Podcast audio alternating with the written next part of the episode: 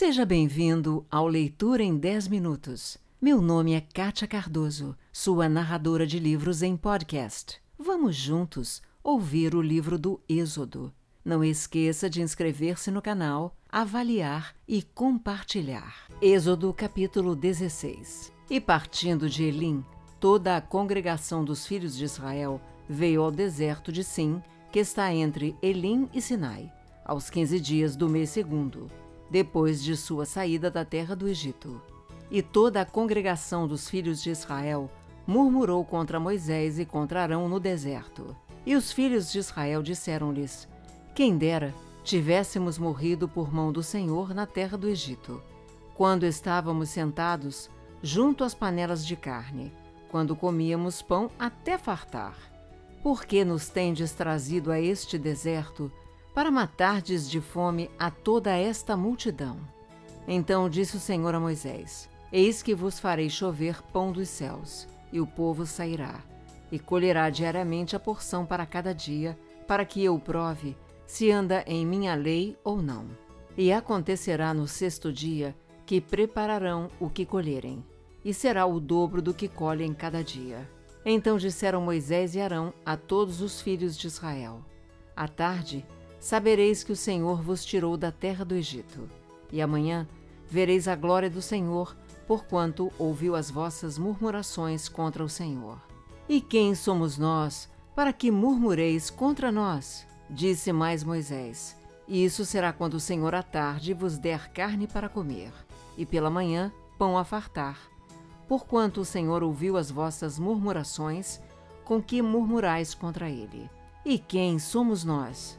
As vossas murmurações não são contra nós, mas sim contra o Senhor depois disse Moisés a Arão: Dize a toda a congregação dos filhos de Israel: Chegai-vos à presença do Senhor, porque ouviu as vossas murmurações. E aconteceu que, quando falou Arão a toda a congregação dos filhos de Israel, e eles se viraram para o deserto, eis que a glória do Senhor apareceu na nuvem.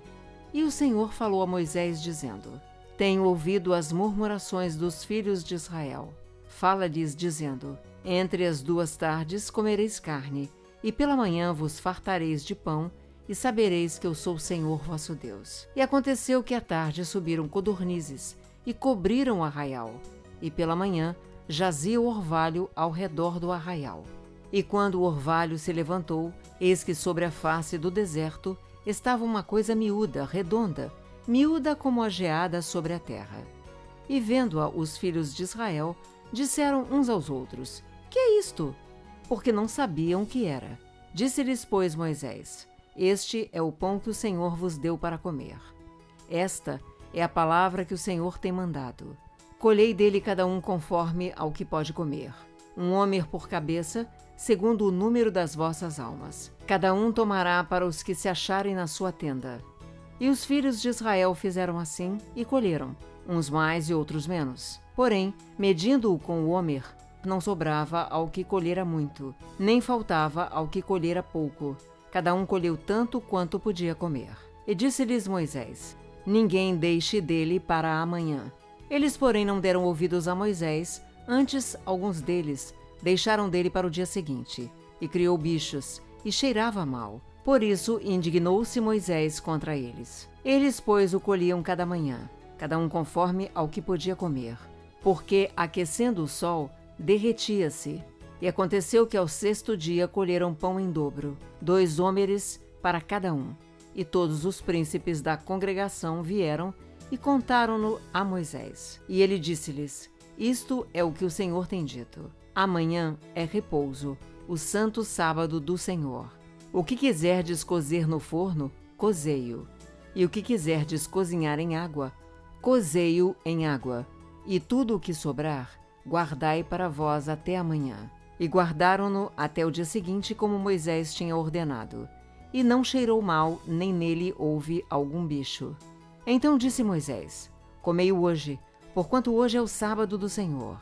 Hoje não o achareis no campo. Seis dias o colhereis, mas o sétimo dia é o sábado, nele não haverá.